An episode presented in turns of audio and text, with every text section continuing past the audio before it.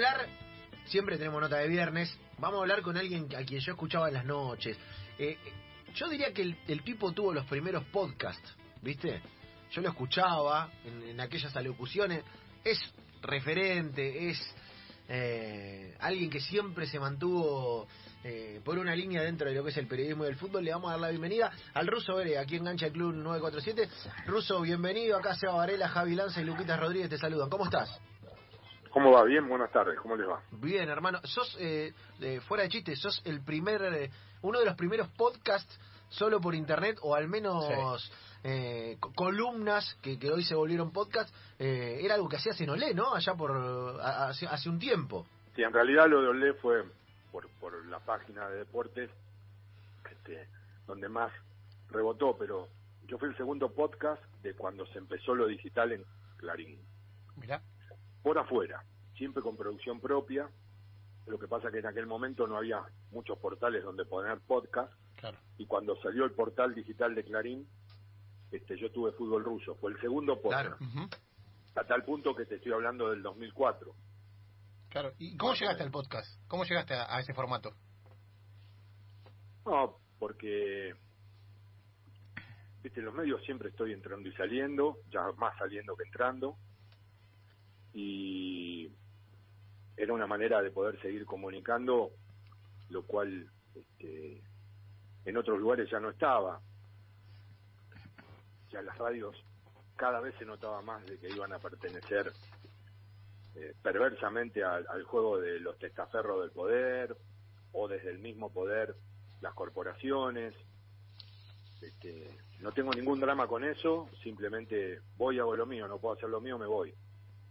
O sea, cuando hago este tipo de comentarios no tiene que ver con un hecho crítico, sino con, para mí, una observación. Y las alternatividades cada vez son menos cercanas a las alternatividades porque dependen de muchas cosas, entre ellas muchas veces también lo político. Entonces, en aquel momento, un amigo mío me dice, mira, yo conozco a quien maneja el portal digital, hablé con él, le conté, y me dijo, sí, ya lo quiero. Nos reunimos y empezamos a hacer eso, primero con 0DB, que es, este, no una productora, pero sí un estudio de grabación que era del Chino Chinén y el Guillo García, dos famosísimos este, de rock and pop, y después lo hicimos con Pato, que es este amigo que me conectó, un gran amigo mío, Pato Nayar, a tal punto que llegamos a cubrir el Mundial de Alemania y todo. Claro, yo- Obviamente que El podcast era un anexo, porque yo allá en ese momento, 2006, ya laburaba con la Nata PM, y entonces también hice cosas para esa del Plata, y, y agregué también algunas cosas más que tenían que ver con, con sponsoreo, pero sí fui el segundo podcast, así que hoy, hoy que está muy de moda el podcast y que todo el mundo ha llegado a ese lugar, me pone muy feliz, es una linda manera de comunicar, pero ya está, ya lo hice. Es lo mismo que con el Twitter. O sea, ¿No te- no- Twitter. ¿Ya no te divierte? fui- ¿Cómo? ¿No te divierte Twitter? o No, te- no es que no te divierte, no, no, no, no te gusta más est- estar ahí. No es que no me guste más, o sea, yo tenía, cuando arranqué Twitter hace más de ocho años, ponele, eh, tenía un un eslogan que era, ¿cómo creer en este fútbol? Solo confío en Motorhead. A lo, a lo largo de todo ese tiempo pasaron muchísimas cosas, entre ellas se murió Lemmy, se terminó Motorhead y vino la final de Madrid. Y previo a la final de Madrid vino, después del primer partido en la cancha de Boca, esas dos semanas. Ujú. Y entonces digo, ¿cómo creer en este fútbol? Solo confío en Motorhead. Motorhead ya no estaba. En el medio de un Twitter convertido en una cloaca.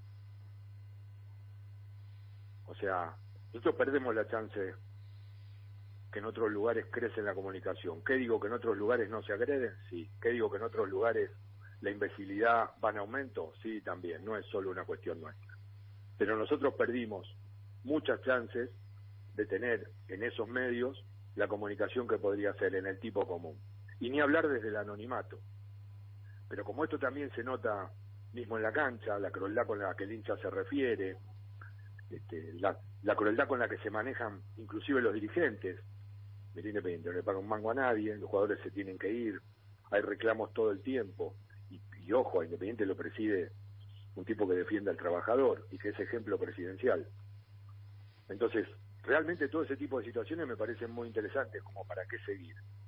En serio, se puede comunicar para que te contesten, callate, amargo, independiente. ¿Le das bola a eso? No le das bola. Seguís comunicando y en el medio de eso te das cuenta que la respuesta es pura y exclusivamente, este, lo veo cuando entro a muchos de los posteos y atrás de los posteos los comentarios. La gente no es que no pueda sacarse la camiseta, se escuda en la camiseta y en la supuesta pasión para no hacerse cargo de nada, de nada. Siempre si es a favor se hará el boludo, silbará, y si es en contra gritará, nos cagan, es una vergüenza, nuestros dirigentes son unos idiotas, no tenemos peso en la AFA, y así doscientas mil cosas más. Entonces, la verdad, por eso también tenemos el fútbol que tenemos y, y, y nos pasa lo que nos pasa con el fútbol mismo, ¿no? Es bastante difícil hoy pararte en algún lugar para mirar un partido de fútbol y creer. Es bastante difícil. Y cuando si no, ganás, te haces el boludo. y, y cuando no se cree, ¿cómo se mira el fútbol? Te lo acabo de decir. Este, no tenemos peso en la AFA, nuestros dirigentes son unos idiotas, nos están cagando porque no quieren que volvamos a ser campeones, o no quieren que salgamos campeones, o siempre fue la historia de este club. Siempre es igual. Después vas a renovar de vuelta la esperanza, El abono. y no como te acostás, ¿no? Claro. Claro. Ahí, ahí, te autoengañas un poco y decís, bueno, ¿viste? Va a cambiar, en algún momento va a cambiar, en algún momento... La, la, la pelota sigue teniendo un embrujo que, que es genuino y que, y que es verdadero, ruso, y que eh, eh, a veces no, también que el nos juego auto... tiene una fascinación absoluta, total. Este, otra cosa también muy interesante para una discusión que tendría que ser superadora y que no lo es. O sea, el juego provoca una fascinación en todos nosotros, con todo lo que tiene el juego, con el drama, este, con todo lo que entrega. Es el juego más impredecible e imprevisible de grupo, de equipo, porque se juega con los pies. ¿Qué acciones hacemos con los pies aparte de caminar? Y uno tiene que estar apoyado, porque si no te caes. Todo eso crea una fascinación, porque todos quisimos jugar, todos quisimos ser futbolistas. Cuando digo todos, hablemos, hoy las mujeres mueren por ser futbolistas. Mirá si será hermoso este juego.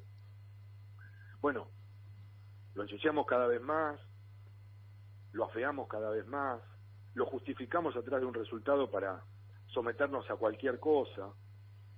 Entonces, todo ese tipo de situaciones hemos roto con la belleza y con la posibilidad de, de esto que digo, de la fascinación ante la alternativa de un resultado adverso. Maltratamos a los futbolistas de una manera que algunos se lo merecen, sí, pero esta condena social de quién es más pecho que uno, quién lo tiene o en qué temperatura, nosotros, los comunes, que si no nos dan una sube no podemos tomar un colectivo y no nos rebelamos, porque no nos alcanzaría la guita para ir a trabajar, tratamos de pecho frío un futbolista porque erra un penal o porque no mete un chanfle en un ángulo en el partido decisivo. Es una crueldad total, entonces, la verdad, digo, bueno. Pero ha ganado terreno mucho de eso, a tal punto que nos tratan como moscas y nos encanta comer mierda. ¿eh? A las pruebas me remito. Escuchamos la radio, veamos la televisión y estamos chochos, chochos. Crecen las audiencias como locos y la apuesta es cada vez mayor y ganan cada vez más dinero.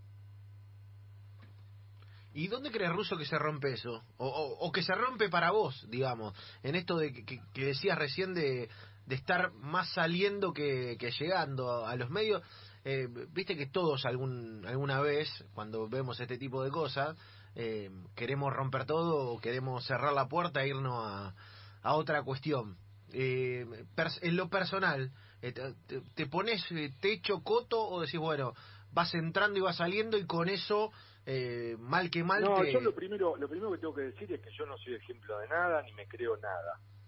Solamente es lo que me pasa, es lo que siento y de lo que siento actúo. Yo desde el 31 de julio que Radio Cantilo decidió levantar todo lo que estábamos al aire, no hice otra cosa. Puedo vender hasta la heladera de mi vieja, los sacos y los zapatos de mi viejo. Puedo hacer cualquier cosa, no me importa nada, no se me cae ninguna medalla. Para seguir sosteniendo lo que medianamente conseguí. Que tampoco es mucho ni me interesa este, ponerlo como tela de juicio, porque es mi decisión y la de mi mujer, con la cual caminamos juntos. El punto es otro, es hasta dónde tenés el, el placer o la valentía de decir no, porque si no, todo justifica todo. Y ahí te tenés que quedar. Y serás sometido este, a los muñecos de turno, funcionales de turno, que están puestos para hacer lo que tienen que hacer.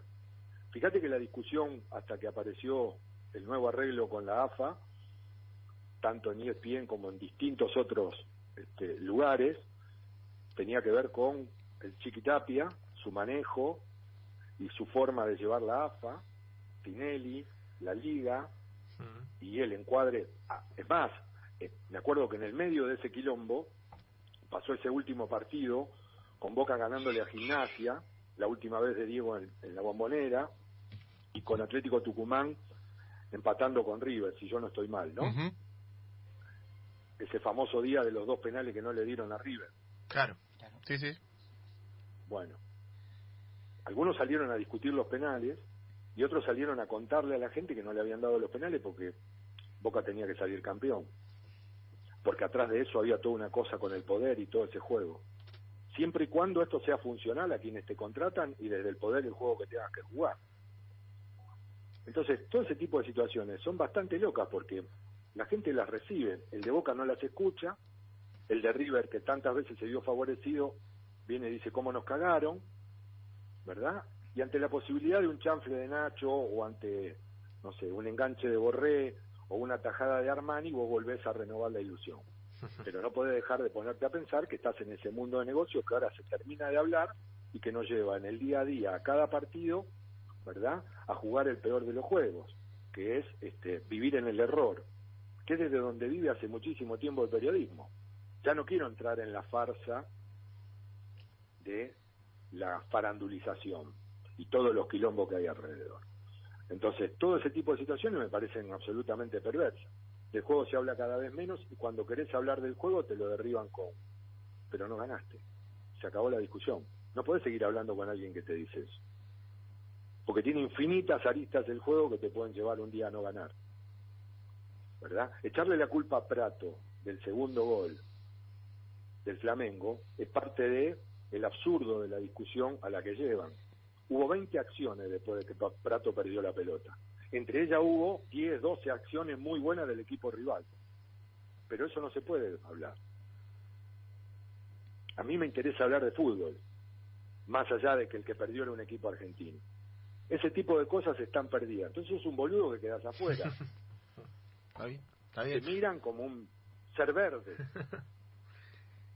Sí, sí incluso hay como un... A veces lo que hay es un estiramiento de, de, esto que, a lo que hoy se le llama contenido, porque digo, tenemos mucho terreno que llenar con las lógicas que vos mismo estás contando, y a veces eh, eh, hay, no sé, primeras, segundas fechas o incluso partidos eh, que, que, se desarrollan de una, de una, manera muy determinada, en la que hay que agigantar situaciones que en realidad son pequeñas, ¿no? Digo, el otro día estuvimos, no estuvimos, nosotros no, pero se estuvo discutiendo si Messi se había eh, dicho algo con pared en un partido que, encima tiene una complejidad increíble y se estiran situaciones que a veces no alcanzan para tanto, digo, eh, eh, eso extrafutbolístico no alcanza para llenar tantas horas y tanto contenido. No, la mina no bailó bien porque el conchero tiene menos plumas que la de la vedette. Es lo mismo. Es eso.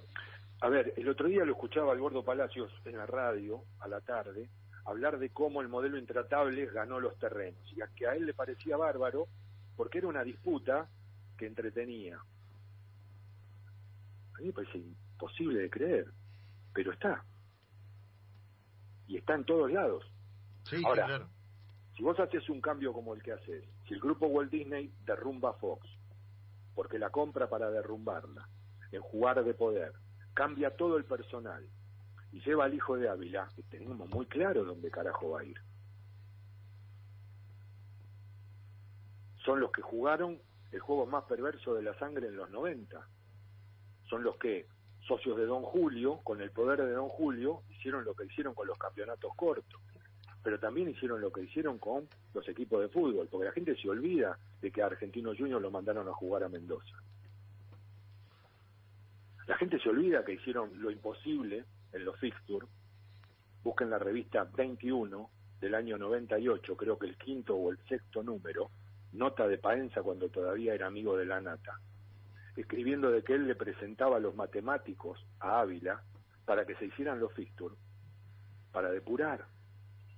Entonces a vos te agarraba un presupuesto de un millón y medio en aquel momento, todavía uno a uno, un millón y medio de dólares. A Boca le daban 15. A vos te ponían ferro, un millón y medio. Contrataba lo que contrataba. El primer partido te ponían Boca, el segundo te mandaban a Rosario, el tercero te agarraba San Lorenzo, el cuarto te mandaba a Santa Fe, el quinto echaste al entrenador. Te agarraban así tres años de promedio, ¿dónde terminaste? La colonia Orgullo de la capital federal estaba buscando cómo no irse a la C. Bueno, hace mucho de esto, 98. Nosotros nos puteábamos por si este, Orteguita tuvo la culpa o no porque le cabeció la pera a Van Bueno, ese tipo de situaciones me parecen muy interesantes. Las dije siempre desde su momento. Hice el Mundial 98 en Radio Mitre. Armé un personaje que se llamó el Chabón de la Bastilla. Era un exiliado y sonaba la anarquía por el Reino Unido de los Sex Pistols cantada por un francés. Ahora, ¿qué soy yo? Levanto la bandera, en soy el rapero este preso Francia, en, perdón, en Barcelona no. No, no, no. Soy un boludo que paga los impuestos. y tiene una televisión de 65 pulgadas para ver cómo Vilouta y Brancatelli discuten la realidad del país. es mágico, el ruso es mágico, me encanta. Estamos, ruso, estamos todos fascinados, pero te digo de una manera. Eh, porque además, yo empezamos hablando del podcast y yo lo, no lo dije, viste, ruso, como se dice en muchas veces cuando vienen entrevistados, viste, vos te escuché, datos, te escuché. No, nosotros escuchamos al ruso de verdad. Eh, eh, cuando el ruso decía 2005-2006, yo estaba saliendo de la secundaria. Y, te digo, era, era, un show, aparte, viste, ese tono y, y ese audio de fondo. Eh, Russo, no, y había que terminábamos siempre con un tema. claro, claro, claro, claro, claro, no, no fundamental. Otro hecho, ¿ves? Ahí tenés. ¿Vos sabés el dolor que me provocó a mí que se acabase Cantilo? Pero no era porque me quedaba sin laburo y no iba a tener la guita mes a mes. Porque era verdaderamente una alternatividad. Dentro de un negocio y de un comercio. Porque tampoco es que la puso alguien ¿verdad? Que venía como María Sánchez hablando de los pajaritos y las flores y todo lo demás. No, era un tipo que quería hacer también dinero de una productora, pero la posibilidad de tener una radio de autor, que el Bebe Sanso ponga lo que quisiese poner, que Juan Di Natale fuese a la tarde y se tocaran los temas que él tenía ganas de tocar, que el gallo Blugerman presentara lo que presentase, Olmedo, yo, que nos moviéramos como nos movíamos, era realmente una alternativa, porque atrás no había sindicatos bancando como en muchas de las radios alternativas. No había cuestiones políticas bancando atrás, desde el Estado, jugando el peor de los juegos para que estos boludos que se hacen los revolucionarios jueguen el mensaje y el discurso de la peor manera. No, era real y era la música como resistencia, por eso tenía, ¿verdad? Esto. Después, por supuesto, nos tuvimos que someter a los memes y a todas las cosas, ¿no? Se cayó la resistencia y ahora dónde van a resistir y todas las pelotudeces que dicen aquellos que, entregados, juegan el juego más perverso el de viste, te quedás afuera. Bueno, en ese juego era realmente algo muy interesante, Cantito. No se pudo sostener, lo casó la pandemia, como tantísimas otras cosas. Y se lo comió, se comió a la productora, no definitivamente, pero no como para poder sostener un medio como ese. Y entonces, bueno, hay, que esperar. Claro que tuve llamado. Ahora también, este, hoy tengo un montón de otras cosas alrededor que no están bien y que tengo que cuidar. Y eso es algo muy personal que no tiene que ver con los medios. Eh, estamos charlando con Ruso Berea, eh, una voz que, es querida para todos. Ruso, yo voy con dos antes de, cerrar y, obviamente agradeciéndote el, rato y, la profundidad de la reflexión y, el tomar del tiempo para conversar con nosotros. La primera que quiero que pidas, hablaste de música, quiero cerrar con, con algo de tu autoría musicalmente, pero también sabes, o bicho de radio, tengo que darle tiempo a, nuestro querido operador para que busque, así que te la voy a pedir ahora para el final. escuchamos lo que vos quieras. No, está bien. No voy a caer en, la facilidad de poner Motorhead, aunque moriría por ponerlo. Entonces ya le aviso al que está escuchando, no dejen de escuchar Motorhead. El rock and roll no cura, calma el dolor. Entonces no se pierdan a esa banda, la más grande, la banda más honesta de la historia del rock. Pero vamos a buscar una banda que se llama Gene Jones and the Rhinus Mind. Si pone Gene Jones, Gene con M, J-I-M, Gene Jones and the Rhinus Mind, va a encontrar un tema que se llama Satans, y después ya ahí lo va a encontrar. Ese, ese tiene mucho que ver, es un inglés, cajetilla, cuando digo cajetilla no es porque tenga plata, sino que viste con trajes este, muy buenos, que canta bastante reventado y que usa los pianos de Jerry Lee, pero bebe en un pantano de Luisiana el peor Borbón del mundo para no olvidarse de dónde sale todo esto, que es el arrastrado blues que canta Dolor. Así que ese es el tema con el que vamos a cerrar. Bueno, eh, el operador me hace que sí, así aparte el, ruso como tiene oficio, hasta le dio la pronunciación y la letra como para que en, la búsqueda eh, tenga efectividad, se me dice que sí. Lo último, ruso, eh, antes de despedirte y, obviamente agradecerte, entre todo esto, viste cuando uno agarra la maleza y corre como si fuéramos con una motosierra y empezamos a limpiar, ¿qué te, qué te divierte y qué te emociona del fútbol? Eh, te, voy a lo chico, a lo específico. Un jugador, alguien que sigas, alguien que te guste ver en este momento, ¿de dónde te agarras para renovar esa esperanza? Marcame algo. Mira, el fútbol siempre te entrega cosas hasta para sorprenderte y te entrega cosas como para ilusionarte. El problema es que los entornos hacen mucho para que esas ilusiones duren muy poco. Yo veo a Velasco en Independiente y digo, qué lindo, ¿no? Pero va a crecer diferente a como creció Barco. Porque Barco creció en un momento en donde Independiente medianamente se había estabilizado, podía estar mejor rodeado, no había solo una dependencia de que se ilumine y aparezca, y entonces también había un entrenador que había conseguido, desde la pertenencia, un sentido con la idea de fútbol y toda la gente acompañaba eso. Después el logro sustanció, porque viste, sin éxito eso pasa a ser otra cosa. Entonces, digo, puta, este pibe, qué lástima que en este momento de independiente, de este caos, donde está casi en un outlet, donde están esperando que meta tres, cuatro goles más en este campeonato, cinco, seis, algunos destellantes como esos dos contra River, más allá de la falla de Armani, para venderlo en 25 palos, 27 palos y así otra vez volver a tapar todos los desaguisados, los quilombos y las pésimas inversiones de gente que son el poder. Y digo, pucha, qué lástima, ¿no? Pero, por ejemplo, veo la distancia que tenemos en la aparición de futbolistas con Portugal. Y entonces vamos a ser otra vez tan crueles como Messi, ¿verdad? Sin perder de vista que a Cristiano cada vez lo rodearon mejor porque si hay algo que ha hecho de base Portugal es hacer crecer a todos los que venían atrás de Cristiano. A las pruebas me remito, miren los mejores equipos del mundo y hay portugueses y juegan cada vez mejor. El Liverpool tiene uno que es un nene que juega un fenómeno. Bueno, esas cosas son las que me llevan a seguir viendo, para no solo no dejar de estar informado, sino a la vez para ver en qué lugar puedo proyectar ciertas cosas. Después, por lo otro, estoy más cercano a la desilusión que a la realidad. O sea, nosotros hicimos crecer de tal manera la pasión que terminamos no pudiendo ir de visitante. hicimos crecer tanto la pasión y dijimos que éramos los únicos verdaderamente apasionados que un tipo con la otra camiseta nos bajamos de un micro y lo cagamos trompado y por ahí lo matamos, sin respetarle que sea de otro club somos tan pasionales, tan latinos, tan únicos, tan únicos, tan que necesitamos que Dickinson diga que somos el mejor público del mundo, ¿verdad? Este, que la gente que paga la entrada se come seis cacheos y la barra brava entra con la policía. Somos un fenómeno. Entonces vos querés que yo me ilusione y ojalá Velasco haga cinco o seis goles y de repente lo vendan 40 palos y entonces zafemos y otra vez nos volvamos a vivir en la condición de que nos haga juicio hasta la Venus de Milo, que la hicieron firmar de arquero. Qué lindo, Ruso Berea, eh, charlando con nosotros, Ruso. Te mandamos un abrazo enorme, lo disfrutamos mucho de este lado. Eh, y, nada, ojalá que, eh, que el futuro venga en goles de Velasco. Después el resto lo vamos a seguir conversando. No vamos ni a arrancar ni a terminar hoy, pero te mandamos un abrazo es de noche, Es de noche, tarde, es un callejón, ahí empedrado. Una mujer casi borracha con tacos no puede ni poner la llave en la puerta de su casa.